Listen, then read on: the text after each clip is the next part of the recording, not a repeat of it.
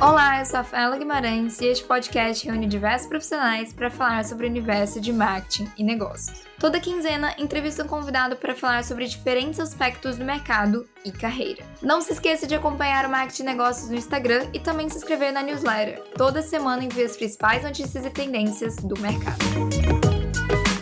Hoje estamos estreando a nossa terceira temporada do podcast Marketing Negócios, que aliás eu gostaria de agradecer a todo mundo que acompanha os episódios e todos os conteúdos, tanto aqui quanto na newsletter, quanto quando me mandam mensagens via redes sociais. É incrível poder compartilhar as trocas que eu tenho com esses profissionais incríveis do mercado com vocês e fique à vontade para sempre enviar os feedbacks, enviar o que vocês acharam dos episódios.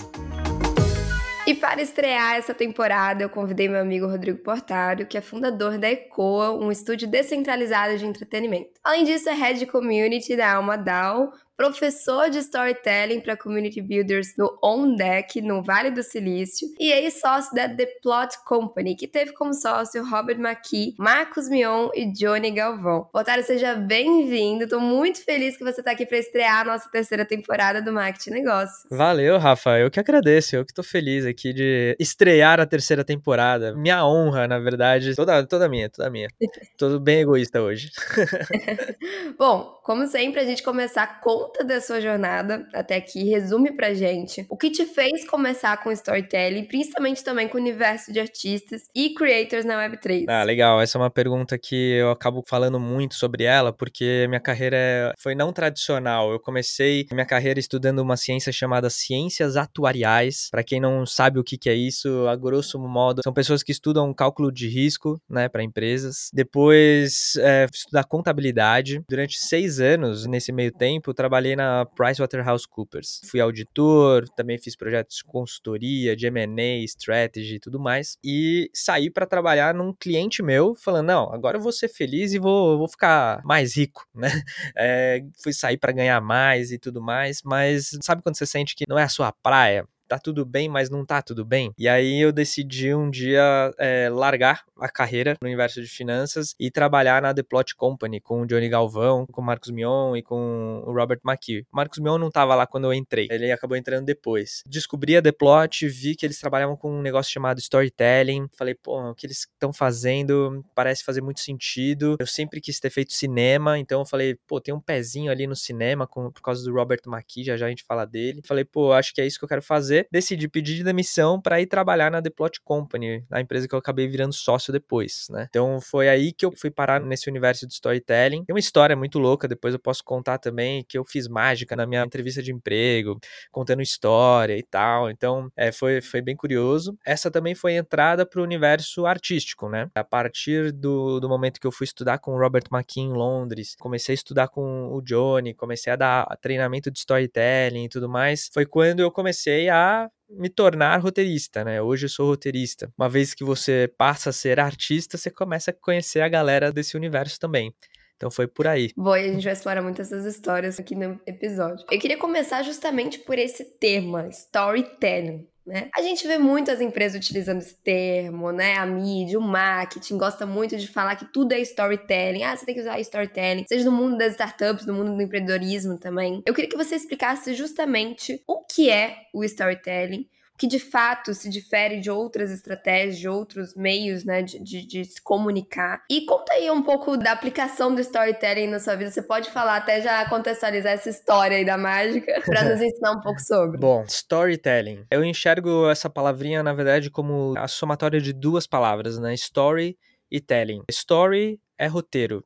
Story é a idealização daquilo que vai ser em algum momento externalizado. Quando você escreve um filme, tá todo mundo interpretando o que o roteirista escreveu, né? O ator, o diretor, o produtor. Assim como quando você vai fazer uma apresentação, você também precisa partir de um roteiro. Assim como quando você vai fazer uma entrevista de emprego e você vai preparado, você pode preparar, né, um, um roteiro. E o telling é como você interpreta esse roteiro. São skills completamente diferentes, né, que você precisa para ambos os casos. O roteirista não precisa ser só ter só talento literário, né, de escrever bem. Precisa ser um bom observador da vida, precisa ser uma, uma pessoa que sabe fazer leitura de contexto, né, do que, que está acontecendo, quem está à minha volta, o que, que é importante que está em jogo nessa situação, com quem eu vou falar, como essa pessoa pensa e age, enxerga o mundo, porque tudo isso influencia na forma como eu vou escrever esse roteiro. E aí o telling, você pode contar através de slides, você pode contar através de vídeo, você pode contar através da fala, você pode interpretar você pode ser mais sério, você pode ser mais descontraído. Então, existem outras habilidades aqui, né? Habilidade de design, habilidade de falar em público, habilidade de edição de vídeo.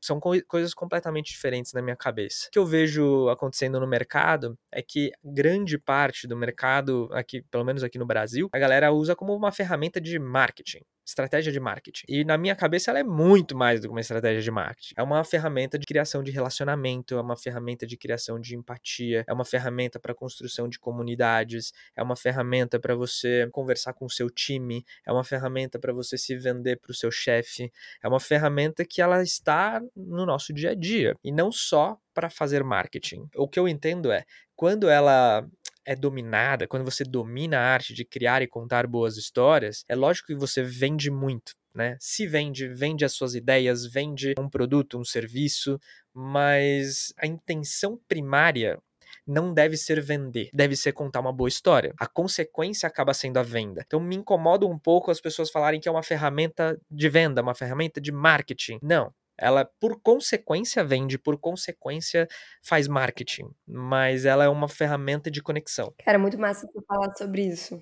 Porque eu acho que as pessoas confundem muito. Assim como você fala de comunidade sendo algo atrelado a vendas, a marketing, a infoproduto, e na verdade é muito além. Então eu acho que é fundamental você ter falado isso para justamente dar essa clareza também para o público. E nesse contexto, tem alguma estrutura e fundamentos que as marcas elas podem ter ali como pilar, como estrutura para criar as suas histórias e seu storytelling? Conta pra gente um pouco nessa prática, como que se constrói de fato. Legal. Na minha visão, tudo começa em crenças e valores muito claros e alinhados, assim, é, porque uma boa história, ela pode parecer superficial. Quando você assiste assiste Toy Story, você fala, ah, brinquedos que falam.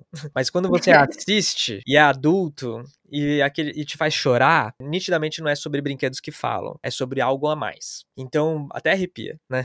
Porque boas histórias, elas trazem, na sua essência, valores universais ela traz conflitos significativos. E uma boa história ajuda a audiência que está assistindo ali a viver a vida depois.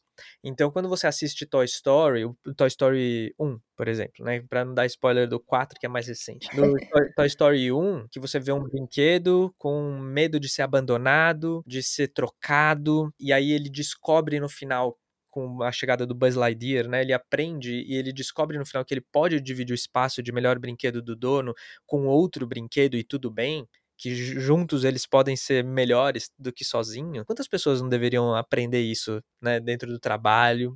É, quantas crianças não podem aprender com isso, a se socializar, enfim, viver em sociedade?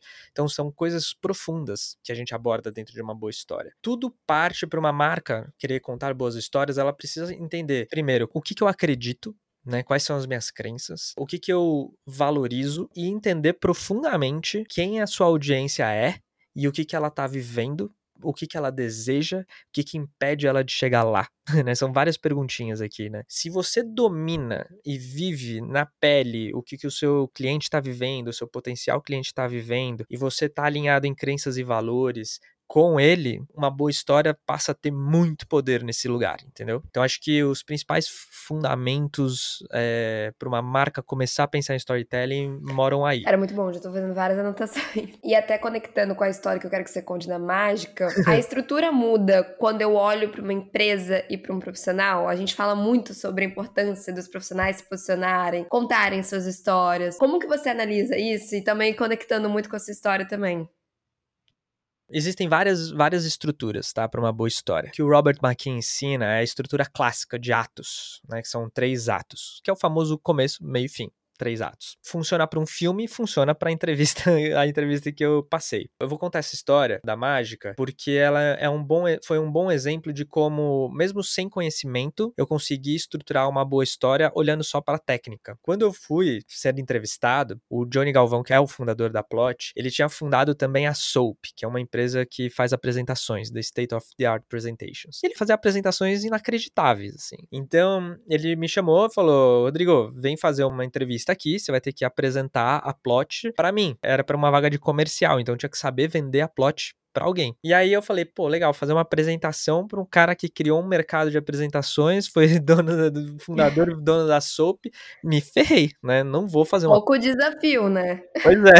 Falei, sem pressão, não, sem pressão. Não vou, não vou me atrever a fazer isso. Então o que que eu fiz? Eu peguei o livro dele, onde ele ensina a contar boas histórias. Ele escreveu um livro muito famoso que é o Super Apresentações, que muita gente conhece. Depois, quando ele foi para Plot, ele criou Super Histórias. E aí eu peguei o Super Histórias e ele ensina a estrutura de atos, os elementos de uma boa história e traz exemplos de como se criar boas histórias. E aí, em dois, três dias, eu li o livro, ele é fininho, assim, é fácil de ler, leitura simples. E aí, eu, com a estrutura na mão, eu fui lá e, e pensei numa história de um velhinho, né? A história de um velhinho que só jogava buraco e aquele baralho se sentia subutilizado porque todo dia ele só colocava as cartas em ordem numérica. E como ele só jogava buraco, o baralho e fala, pô, mas nem para jogar um outro jogo, nem para fazer outras coisas.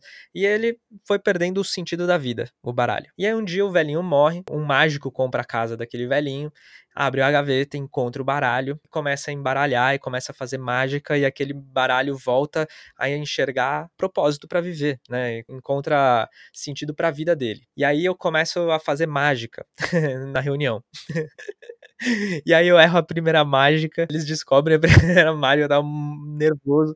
Aí depois eu fiz a segunda, aí deu certo, me redimi. E aí, aos poucos, eu fui contando a história desse baralho para fazer um paralelo com a minha vida. Eu era o baralho, hum, jogando buraco, quando eu tava no meu antigo emprego, atrás da, da planilha de Excel eu me sentia subutilizado onde eu estava. E eu achava que a Plot, o Johnny, as pessoas que trabalham, trabalhavam lá, eram os mágicos que iam me munir né, de, de talento e de skills para eu realmente encontrar um sentido para minha vida. E, e, usei essa história como uma metáfora, no final das contas, né, para minha vida. Nem estava tão bem estruturada, nem estava tão bem contada, mas a mensagem que eu passei com esse baralho foi muito forte. E aí na hora eles falaram: "Meu, vem trabalhar aqui". Essa estrutura, né, de toda história, por exemplo, é sobre alguém, né? Eu coloquei alguém nessa história, era o, o baralho era o protagonista. Toda história tem outros personagens. Eu trouxe o pode ser um mentor, pode ser só um coadjuvante. Eu trouxe o velhinho, eu trouxe o mágico, né, que foi o mentor do baralho. E aí eu estruturei em três atos, né? O começo, meio e fim. O começo é contexto, ah, a vida monótona, jogando baralho, jogando buraco todo dia. Aí o incidente citante, que é um grande conflito que acontece no começo da história. E o velhinho morreu, e agora? Esse baralho vai fazer o quê? Aí vem o chamado pra aventura, né? Um, um, um, aí pegando a jornada do herói, né? O mágico pega esse baralho e fala assim: Meu, você pode fazer outras coisas, né? Você pode fazer mágica. E aí vai, até chegar no clímax, quando eu entrego a mensagem. Então é a mesma coisa que qualquer filme de Hollywood, qualquer desenho da Pixar, a estrutura é exatamente a mesma. O que que muda? Muda a extensão do seu roteiro, muda como você vai contar, se você vai usar tecnologia 3D ou se vai só falar numa reunião. Muda pouca coisa, assim, na verdade. Então fica aí a dica pro pessoal que tá querendo arranjar um novo emprego. Use storytelling a seu favor. seja cara de pau num ambiente que permitam você ser cara de pau também, né? É, isso então, aí, gente, pelo amor de Deus. É, eu sabia como era o estilo do Johnny, sabia como era o estilo da Plot, eu sabia que ali isso ia ser bem visto, ia ser bem, bem aceito, né? não, não faria isso, talvez, para um emprego mais tradicional, né? e, e, é justamente do que você falou lá no início, né? De saber quem é a sua audiência. Exato. Para poder contar essa história. Exato. Outro conceito que as empresas falam muito, né, os profissionais também falam, e que muitas vezes na prática não sabem muito bem o que significa, são as comunidades. Você que atua na construção, concepção de comunidades, até na Almadal, né? A gente tá lá nesse trabalho juntos. Como que a gente define comunidades, né? Porque comunidades também é diferente de audiência Explica pra gente qual que é essa diferença, o que, que é comunidades, por que, que a gente tem ver tantas empresas falando que tem comunidades, mas na verdade não é assim que se vê como conceito. Explica pra gente. Eu acho que é, existe uma diferença entre seguidores e clientes. Existe uma diferença entre clientes e fãs. Existe uma diferença entre fãs e comunidade engajada, né? É membro de uma comunidade engajada. E é importante a gente conseguir diferenciar as coisas porque você passa a perceber que você tem possibilidades diferentes de criar relacionamento com essas pessoas. Quando você tem membros de uma comunidade engajada, você tem talvez o espaço mais criativo e poderoso possível para construir o seu futuro junto com seus potenciais clientes. Então vamos lá. O que, que eu costumo dizer sobre comunidades? Vejo muita gente falando sobre comunidade criando um grupo no Telegram ou num grupo no WhatsApp ou um grupo no Facebook e só servindo as pessoas, munindo a galera com informação, é, mandando conteúdo educacional, marcando evento, né? E nitidamente é uma via de uma única mão, né? É da empresa para as pessoas. Normalmente até esses grupos são até fechados para ninguém comentar, né? Não tem troca. Isso para mim não é uma comunidade. Eu fico pensando, né? Pensa na comunidade judaica, por exemplo. Eu vivi muito tempo na comunidade judaica. A comunidade judaica não é um, uma comunidade porque tem um grupo no Telegram. Eles são uma comunidade por muitos outros motivos. E de novo, tudo cai em crenças e valores, né? Uma comunidade ela parte de crenças e valores. E a partir dessas crenças e desses valores, a gente pensa em como a gente pode viver a nossa vida juntos, em busca das nossas crenças, em busca ou defendendo e acreditando e pregando os nossos valores. E aí entra storytelling, né, puro. E aí passa por várias coisas, né? Uma comunidade judaica ela tem comida típica, ela tem moeda própria, eles têm uma terra para viver, eles têm música típica, eles têm eventos, rituais e rotinas, né, muito bem estabelecidos. Eles têm histórias que ensinam os valores e as crenças. Então, esse conjunto de coisas, ao longo do tempo, vai formando uma cultura. Então, para mim, criação de comunidade tem muito a ver com criação de cultura. As comunidades mais poderosas da história foram construídas em torno de, de culturas. Ah, e outro, outro aspecto, né, da comunidade judaica, eles fazem negócios juntos, né, também. Então, você passa a perceber que não é alguém fornecendo outro alguém. Não é alguém manda e o outro obedece. Não é um vende e o outro compra. Pelo contrário, é uma relação igual, onde alguns têm uma função, outros têm outra função complementar e juntos eles constroem. E aí você passa a entender qual a diferença entre seguidor, cliente, fã e community members, né? Que membros de comunidade. O seguidor vai lá, vê o post, curte, no máximo comenta, compartilha e é isso. Essa é a sua relação com a marca. Quando você vai para um membro de uma comunidade, uma marca, a marca ela pode construir o próximo produto com os seus membros da comunidade. Ah, como assim, Rodrigo? Chama, chama eles para sua fábrica. Leva eles conhecerem a sua fábrica. Fala assim, ó, oh, é isso que a gente está fazendo e tal. A gente entende que até então a gente fez as coisas dessa maneira. Mas como você vê? Como você faria? Você toparia passar aqui três meses com a gente construindo o próximo produto? Imagina fazer isso com o seu cliente. Ah, Rodrigo, mas isso, isso não é escalável. Não, beleza. Pode não ser escalável, até tem meios de ser escalável. Mas o nível de engajamento das pessoas ao saber que isso foi construído pelas pessoas pode ser muito, muito maior. Nasce uma nova forma de se relacionar com o seu cliente. Isso é só um exemplo de como pode ser diferente essa relação. E a dica é: as pessoas querem isso. Então, não é uma coisa que você vai ter que forçar a barra para as pessoas fazerem. Não. As pessoas estão sedentas para participar do seu futuro. Ela quer se ajudar no final das contas. Ela não quer mais ser interrompida, ela não quer que você lance um produto que ela não vai usar. Não, ela quer algumas coisas. Se você olhar para a necessidade delas, para a vontade delas e criar, ouvi-las e co-criar com elas aquilo que elas precisam, elas são os primeiros consumidores. É mais ou menos por aí assim que vai minha definição de, de criação de comunidade e a diferença para o que as pessoas acham que tem e o que elas podem ter. Não, perfeito. A gente já consegue entender muito na prática que muito do que a gente vê como comunidade, na verdade, não é comunidade. E eu acho legal essa questão, porque os consumidores, eles querem fazer parte de algo. Então, eles querem fazer parte de uma jornada, de, de construção do produto,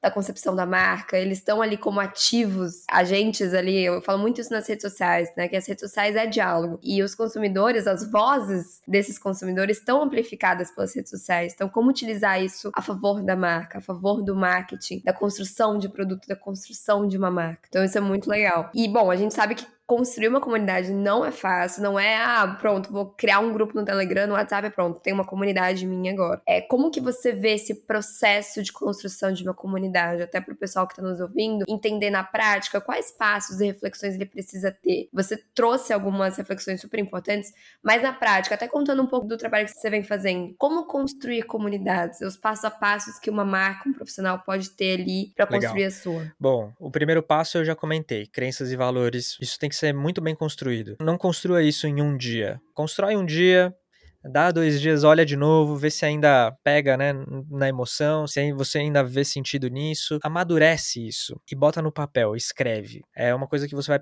pregar todos os dias. Vai abrir uma reunião, vai falar disso vai fazer um evento, vai falar disso. Porque é o motivo pelo qual as pessoas estão ali. O nosso objetivo final é passar por isso. Tem a sua missão clara. A partir do momento que você tem isso disseminado, o primeiro passo é atrair as primeiras pessoas. E as primeiras pessoas são muito importantes, porque são elas que vão, ao entender né, as suas crenças e valores estarem alinhadas com você, são as pessoas que vão disseminar essa história depois e vão defender a cultura lá para frente. Eu diria assim, se vocês conseguissem chegar até 100 membros de maneira tranquila, devagar, com calma, pregando, ouvindo, trocando, chegar em 100 pessoas, o poder que você vai ter na mão é gigantesco. Aqui na ICO a gente tá em 60 agora. E a gente já sente que pode ter muito poder, assim. Essa seria a primeira coisa. Uma vez que você tem 100 pessoas alinhadas em crenças e valores, já com a história na ponta da língua, aí você pode abrir para outras pessoas. E aí, no meio do caminho, né, já nessa construção das 100 pessoas, mas principalmente para depois, você precisa estar tá de olho em quatro aspectos diferentes. O primeiro deles é onboarding. Então, o que é o onboarding? É como as pessoas vão entrar na sua comunidade. O que acontece quando elas elas entram. Esse momento é chave, não só para divulgar suas crenças e valores e sua história, que é super importante, mas também para você criar um compromisso com quem está entrando. Porque entrar numa comunidade, ser um membro ativo, dedicar tempo, energia para aquilo, não pode ser só de doação. Tem que ter um compromisso. Você não tá lá, ah, vou fazer, se der eu entrego, se não der, não entrego. Não, a partir do momento que você entrou e se comprometeu, é um compromisso. ah, mas não estão me pagando.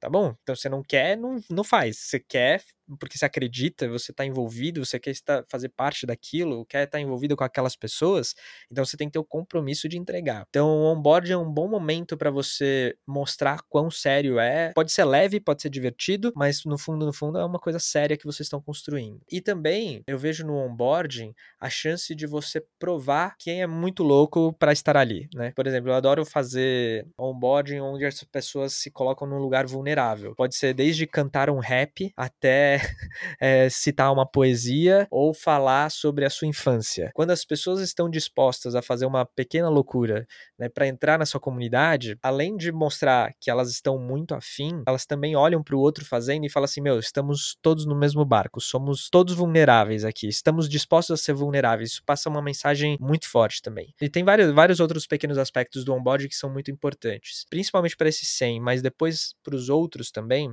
é, é importante ter um ritual. Né, de entrada. O segundo aspecto, depois do onboarding, é como vocês vão se coordenar, porque a chance de virar uma bagunça é muito grande. Precisa ter data de entrega das coisas, precisa ter disciplina, precisa ter entrega, precisa ter meta, precisa ter resultado, porque são as pequenas conquistas do dia a dia que mantêm essa comunidade viva, com energia. O problema de virar um caos é porque não tem conquista. Se não tem conquista, as pessoas falam: hum, isso não vai para lugar nenhum, tô perdendo meu tempo. Se coordenar bem é fundamental. Isso passa por escolher as plataformas plataformas que você vai usar. Vou usar o WhatsApp, vou usar o Discord, vou usar o Circle, vou usar o Might Networks, vou usar o e-mail, né? Vocês têm que saber quais são as ferramentas que as pessoas mais estão dispostas a usar. Eu já testei algumas plataformas que as pessoas não estavam dispostas a usar e aí foi impossível usar. Então eu tive que ir para os caminhos de pegar o que já existia. Hoje eu uso o WhatsApp e o Discord. O Discord ainda é um desafio, mas eles têm funções diferentes. O WhatsApp é a comunicação do dia a dia, rápida ali, que é, ó, oh, galera, tá aí o link para entrar na reunião de agora. Galera, vai ter um happy hour tal dia, tal hora, só comparecer. São para coisas mais rápidas, o Discord é para discussões, fórum, trocar documento, deixar o histórico de uma conversa, são para coisas mais densas assim. Então escolher as ferramentas e aí os rituais e rotinas. Quando vocês se encontram, como vocês estão organizados? Pode ser divisão de guildas, né? Então, dentro de uma comunidade você pode ter grupos que têm pequenos objetivos menores, né, que quando somados entregam o objetivo da comunidade. Por exemplo, aqui na Eco a gente tem uma guilda de diversidade, que é para atrair pessoas diversas, né, para trazer inclusão não só para a comunidade, mas para as histórias que a gente produz aqui. Isso é, uma, é, um exemplo de guilda. Outra guilda é a guilda de estúdios, é onde a galera tá produzindo histórias, né, tá fazendo roteiro, tá criando personagem, tá criando produto e tal. Tem objetivos diferentes, mas são complementares. Então, organizar as pessoas em grupos, pequenos grupos também ajuda a se coordenar. Então, tem várias dicas de coordenação. Terceiro pilar, governança, que é basicamente o conjunto de regras que mantém a ordem e dá clareza e traz transparência transparência para as pessoas. Como as pessoas são compensadas? Quais são as regras para eu ser compensado no futuro? Se eu colocar uma hora do meu tempo e outra pessoa colocar 100 horas do meu tempo, a gente vai ser compensados igual? Talvez. Talvez sim, talvez não. Depende das regras. Depende do tamanho do impacto. Enfim, aí cada, cada comunidade tem a sua forma de estabelecer as regras. E as regras básicas, né, de convivência, né, não xingar o amiguinho, não cometer um crime, até coisas menos óbvias que são muito particulares de cada comunidade. E o quarto pilar é compensação. Falei aqui um pouco de compensação, mas o quarto pilar é como você compensa as pessoas. E a minha dica aqui é: não comece compensando com dinheiro. Você pode ter isso no futuro, mas a prova de que as pessoas amam essa comunidade pelas crenças e valores, elas estão ali por outra coisa que não seja dinheiro. Depois que elas já provaram que, meu, elas estão super compradas, elas realmente acreditam, aí você traz dinheiro pro jogo. Não quer dizer que você não vai compensá-las antes de trazer dinheiro. Quais são outras formas de compensar as pessoas? Pode ser desde expor o trabalho delas pro mercado, Falar, olha que legal que essa pessoa fez. Pode ser apresentar alguém que ela tanto queria conhecer. Pô, vou te abrir uma porta que, meu, vai ser muito importante para você. Vou te conseguir um emprego. Vou te dar uma consultoria rápida ali pro seu negócio também, para ser uma troca. Vou te ouvir. Simples assim, vou te ouvir. Vamos sentar, eu quero te conhecer. Eu quero saber o que você tá fazendo demonstrar que eu realmente me importo com a sua vida. Isso é uma forma de compensar as pessoas que estão lá dentro também. E, enfim, aí é infinito, né? Desde dar um like no trabalho dela até virar dinheiro. Então, pense muito bem quais são as maneiras que você está disposto a compensar as pessoas que estão dispostas a, a colocar tempo e energia na sua comunidade. Então, recapitulando, né? Onboarding é o primeiro pilar, segundo, coordenação, terceiro, governança, quarto, compensação. E, Potário, você consegue dar alguns exemplos de comunidades que você acha, cara, essa marca faz uma baita comunidade, até mesmo contar um pouco da Ecoa, como que vocês vêm construindo isso e também um pouco da pegada de Web3. Até para contextualizar um pouco pro público que está nos ouvindo, porque às vezes a comunidade pode ficar um pouco no ar, tá, mas como que isso funciona na prática? Como que as marcas estão colocando isso na prática? É, contando um pouco sobre a minha experiência na Ecoa, é uma empresa community community first. Eu primeiro criei a comunidade antes de pensar em produto. E isso para mim foi estratégico. Então, para empreendedores que estão começando, né? Uma vez que você tem crenças e valores alinhados, pessoas alinhadas e tudo mais, você pode depois trazer um produto e testar. Não deu certo, não acaba a sua empresa. As pessoas estão ali, continuam acreditando nas mesmas coisas e elas vão te ajudar a criar o que você estava pensando em criar. Então você pode trazer vários produtos e vários serviços até que alguns vinguem e a sua empresa começa a nascer a partir daí. Existe uma curva maior, né, para você conseguir fazer a sua empresa nascer e passar a ter receita e tudo mais, mas ao mesmo tempo ela te dá mais longevidade. Então essa é a maneira como eu comecei a ECOA. É difícil pra caramba, porque, ah, vou achar os 100 primeiros. Você vai trazer 50 e você vai ver que dos 50, 20 não eram exatamente aquele perfil que você queria. Então você vai limpando. Tem gente vivendo momentos de vida diferentes. Tem gente que seria o perfil ideal, mas não tá num bom momento para entrar. Tem gente muito legal, mas não entendeu o conceito. Então, trazer as pessoas vai te exigir tempo também de conversa. Eu conheço um a um. Eu conversei com os 60 que estão dentro da ECOA hoje. Eu conheço os projetos deles, eu sei o que eles fazem, conheço eles pessoalmente, muitos deles, alguns não, mas foi necessário chegar nessas pessoas para tê-las perto de, de mim. Então, isso é um pouco da minha experiência aí. Quando eu dividi em guildas, minha vida facilitou pra caramba, porque era um caos. As pessoas entraram na ECO, elas não entendiam o que a gente tava fazendo. E hoje, olhando para trás, eu, eu, sabia que tinha um caminho, mas não sabia exatamente o que seria. Então, eu entendo que as pessoas ficaram confusas porque talvez eu não tenha sido claro. E eu corri o risco das pessoas saírem. Então, quanto antes você tem clareza também do que você quer, do que você vai construir junto com eles, etc., melhor também. E aí, quando eu dividi em guildas e passei a delegar, falar, galera, faz aí, não vou nem olhar. Se vocês acham que tem valor e tá alinhado com as crenças e valores da ECOA, manda ver. Eu acho que foi um leap of faith, né? Deu um salto de fé aqui. Falei, meu, vai lá e faz. E aí, coisas legais começaram a nascer, coisas que eu não tinha pensado, coisas que eu não tinha imaginado. Tem sido muito legal essa experiência. Agora, comunidades de grandes empresas que já tem por aí, que eu admiro, que eu sei quem, quem tá fazendo, confesso que é um pouco difícil saber alguém. Existe uma, uma comunidade que para mim é um, é um benchmark, que é o Bankless, lá fora. Eles também nasceram como comunidade, no próprio nome diz, né? É Bankless, né? Eles estão muito atrelados ao mundo Web3, DeFi, de, quem sabe um dia a gente não precisar dos bancos e tudo mais, mas eles expandem a narrativa deles para vários várias ramificações da Web3 e eles são para mim um, um exemplo de quem conseguiu construir uma comunidade com muito valor. Hoje eles têm várias guildas, eles têm centenas ou talvez até milhares de pessoas trabalhando. Eles têm um Bankless Brasil, eles têm um Bankless Germany. Basicamente abriram franquias da sua comunidade em outros países para agir localmente. Eles têm compensação em dinheiro, eles conseguiram patrocínio, eles realmente conseguiram construir uma comunidade legal. Quem eu vejo dando passos para esse caminho são as empresas que já entenderam que entretenimento é chave. Então, por exemplo, Red Bull,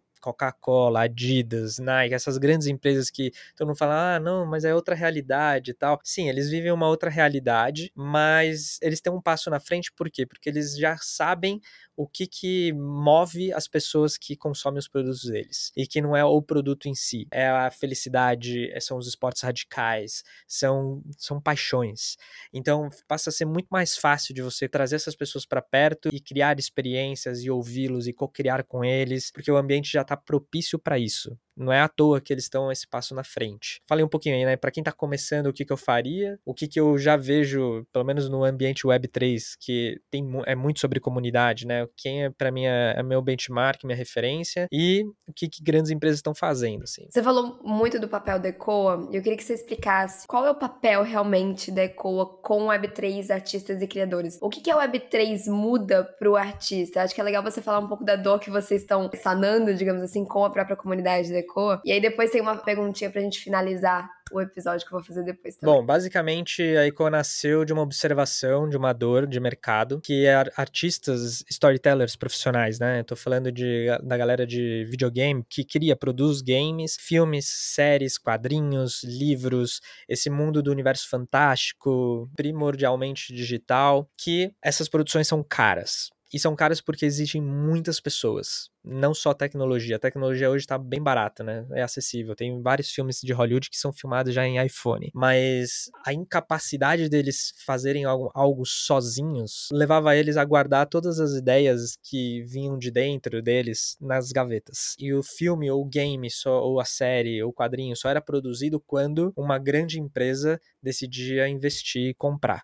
Só que a gente conta na mão, né, quantos streamings existem no mundo hoje. A gente conta na mão quais são as maiores editoras de, de livros e quadrinhos do mundo. Então existe uma super centralização na produção de propriedade intelectual. Então, o que, que eu estou fazendo com a ECOA? A gente quer ajudar artistas a viverem da sua arte e do seu talento. Essa é a nossa missão. Então, o que, que a gente está fazendo? Tentando descentralizar a produção desses grandes players. Como a gente está fazendo isso? A gente está usando tecnologia blockchain para rastrear todo mundo que participa de um projeto de entretenimento. Então, o roteirista, o ilustrador, o animador e etc. A gente tem as nossas regrinhas aqui, a nossa governança de como a gente mensura o valor que foi entregue e quando esse produto vai para o mercado e monetiza, a gente splita a receita com todo mundo que participou do projeto. Não só os artistas, mas a galera de tecnologia, a galera do marketing, a galera de vendas. Então eu levo todo mundo direto para a linha de receita, coisa impensável no streaming. O streaming nunca vai pagar o Tarantino direto da linha de receita, nunca. Ela vai tentar pagar o menos possível para todos os artistas para que ela lucre. Então no nosso caso não. No nosso caso a gente traz valor também para a mesa. Por exemplo, a gente traz marcas para patrocinar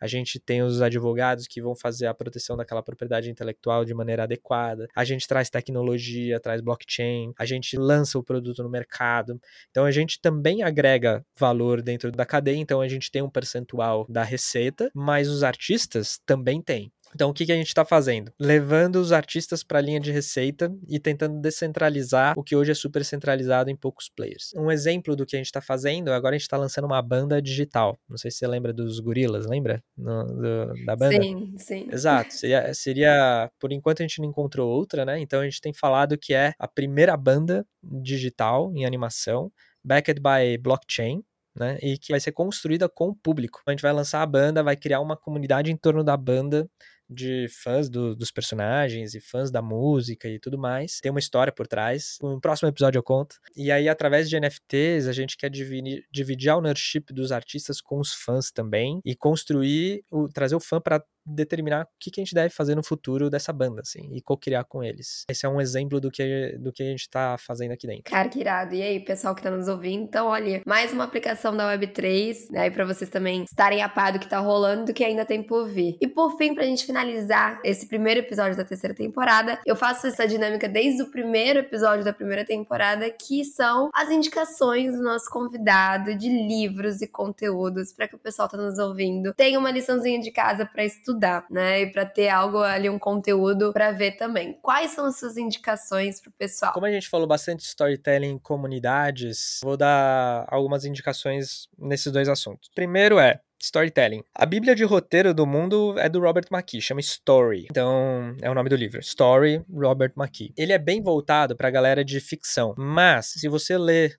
o livro com cabeça aberta, você vai perceber que é aplicável para qualquer coisa na vida. Eu conheço VCs, Venture Capitalists, que têm o Story como livro de cabeceira para trabalho. Só para vocês perceberem como pode ser amplo a aplicação desse livro. Outro livro, talvez mais simples de ler, é o Super Histórias que eu comentei aqui do Johnny Galvão. E tem um que eu, eu gostei bastante, bem levinho e rápido de ler, que chama Pixar Storytelling que é de um ex-roteirista da Pixar também. Acho que são formas legais de você aprender storytelling sem ser jornada do herói. E aí, de comunidades, tem um livro de uma brasileira chamada Laís Oliveira. O livro chama Hacking Communities. E aí tinha uma tagline que agora eu não lembro de cabeça, mas se vocês procurarem Hacking Communities, Laís de Oliveira, vocês vão encontrar. Eu acho que ele só tem em inglês né, não tem em português ainda. Mas em breve, como ela é brasileira, deve ter a versão em português aí. Que me ensinou muito sobre essas técnicas de como criar comunidades. Muito do que eu falei vem daí desse livro. E para quem quer conhecer mais sobre o trabalho do Rodrigo Portaro, da Eco, os links vão estar na descrição do episódio. Portaro, muito obrigada pela sua participação. Eu aprendi um monte, escrevi um monte aqui. Vou super utilizar tanto no meu trabalho, quanto no meu marketing pessoal, quanto na minha profissão. Então, fico muito feliz de a gente estrear essa temporada com esse tema, né? Storytelling, comunidades e uma pegadinha de Web3 também. Então, fico muito feliz pela sua participação. Convido todos também a acompanhar o Rodrigo Portaro, a se inscreverem na minha newsletter também, na newsletter do Marketing Negócio Que toda semana a gente tem um conteúdo ali sobre as principais tendências e notícias do universo de marketing e negócios. Otaro, muito obrigada e desejo ainda mais sucesso para você. Valeu, Rafa. Foi um prazerzaço estar aqui. Obrigado pelas perguntas, obrigado por me trazer na abertura da terceira temporada. Adorei. Espero que surjam outras oportunidades aí pra gente trocar. Total. Até mais, pessoal. Curte o episódio? Compartilhe com os colegas e nas redes sociais. Não deixe de acompanhar o Marketing Negócio no Instagram e dar o seu feedback. Até o próximo episódio. Este podcast foi editado por Um Piazão.